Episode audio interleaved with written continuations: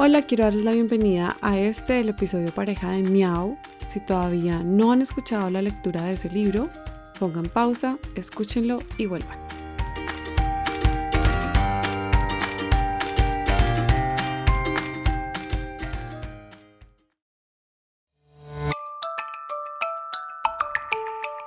Si por casualidad esta es la primera vez que estás en este tipo de episodios, este es el lugar donde yo respondo tres preguntas que pienso que son vitales para un adulto que está cerca de un niño o una niña que ama los libros. Entonces siempre respondo tres preguntas, así que vamos con la primera. ¿De qué se trata el libro? ¿Quién lo creó? Y su editorial. Este es de mis libros favoritos de la biblioteca de mi hija. Es como un glosario de estados de ánimo, emociones, sensaciones que uno tiene, pero mostradas a través de un par de gatitos. Y creo que eso es lo que hace de este libro algo fantástico. Orgullosamente este libro es creación total de un paisano mío colombiano, el señor Raúl Orozco, nada más y nada menos, esta ya es la segunda vez que traigo un libro de él al podcast. Raúl no es solamente el autor, también es el ilustrador. Además eh, de esto, él es papá. Y bueno, aquí en los libros de Andy nos encanta todo lo que sale de Raúl Incorporated, que es la editorial o el sello donde salen todas las publicaciones de Raúl Orozco. Pregunta número 2. ¿Cómo llegó este libro a mis manos? Este libro fue uno de los tantos libros que compré en la librería Mr. Fox en Bogotá. Si se han dado cuenta, yo tengo dos librerías a las cuales voy constantemente o me refiero constantemente porque son los dos lugares de los cuales la mayoría de mis libros provienen.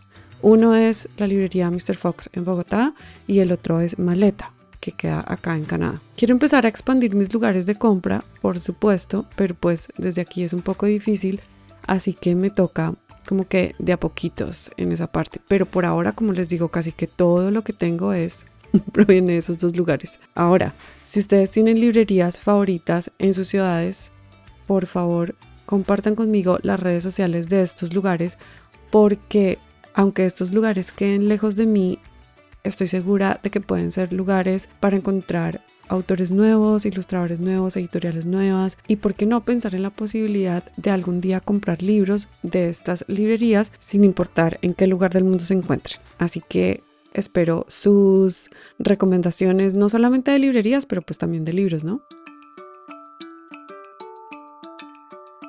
Tercera pregunta, y esta hoy va a ser un poquito larga. ¿Cuántas cosas le enseño a mi hija de tres años con este libro? Bueno, ya saben que yo siempre trato de llevar los libros a un lugar diferente de el lugar obvio al que el libro quiere llevarnos. Un lugar que me permita explicarle a mi hija cosas que tal vez con solo mis palabras me quedaría corta. Bueno, este es uno de esos libros que me permite hacer esto de formas diferentes cada vez que lo leemos. Es un libro increíble de verdad. Para darles algunos ejemplos, hemos estado hablando del espacio personal y de que debemos respetar ese espacio. Ustedes se preguntarán con este libro, ¿cómo, cómo lo haces? Bueno, si ustedes tienen el libro, recordarán que las ilustraciones y las palabras son unos. Entonces, una ilustración por palabra.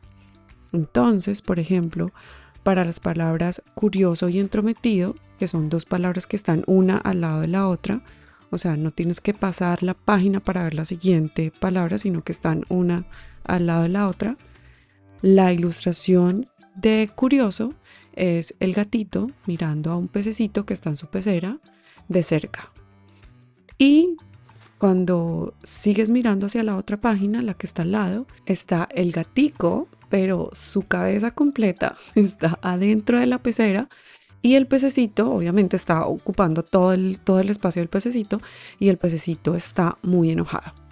Entonces, yo en vez de hacer hincapié en que Terra, mi hija, se aprenda las palabras curioso y entrometido, cuando llegamos a estas páginas le digo que me empiece a decir lo que ella está pensando. Claro, también uso las palabras curioso, entrometido, curiosidad, estar metido en. Pero al final mi idea es que de esa conversación que estamos teniendo ella y yo, lleguemos a la conclusión de que así como el pececito tiene su pecera y su espacio, cada persona tiene su pecera y nosotros debemos respetar esa pecera.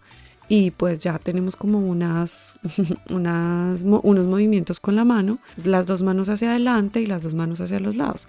Entonces yo le digo, este es mi espacio. Y le hago como las manos de arriba hacia abajo, eh, de frente y las manos de arriba hacia abajo, pero por los lados. Entonces, mira, Terra, esta es mi pecera, este es mi espacio. Ella lo ha ido entendiendo. Eh, me parece muy chévere porque a veces hasta ella misma me dice, mami, este es mi espacio, es mi pecera. Entonces, bueno, ahí el punto es pues que ella pueda llevar todos estos aprendizajes afuera de la casa. Esa es la idea.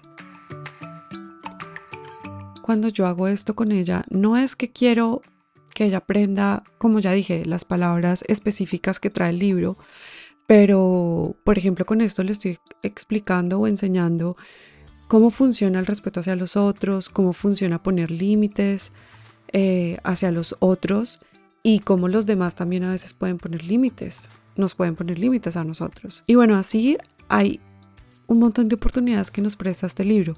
Otra que me encanta es eh, cuando el gatito dice, lo que significa estar ofendido y lo que significa tener rencor.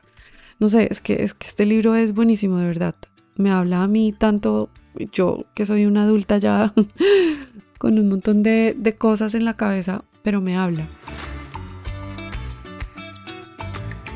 Creo que la conexión de un chiquitín con un libro, sí, por supuesto, empieza cuando sus creadores o creadoras se sientan a tomar decisiones sobre qué palabra, qué color, dónde pongo, todo el orden del libro, pero se consolida cuando el adulto que está con ellos decide llevar ese libro más allá de sus palabras o de sus imágenes. Uno no puede comprar libros para simplemente dejárselos en la mano a los niños o a las niñas o ponerlos en las repisas de la habitación para que la habitación se vea linda. Uno como adulto debe comprar el libro para primero uno devorar el libro, leerlo una y otra vez, una y otra vez, y así mirar cómo puede uno conectar ese libro con el presente que está viviendo esa niña o ese niño, para que así cuando ellos sean los que decían agarrar ese libro o ellas, terminen de consolidar o de, de como que de cerrar la conexión del aprendizaje que uno quiere darles. Y bueno, también por ende, aprender a amar los libros, aprender a amar la literatura, la lectura y todo este mundo que es tan bello.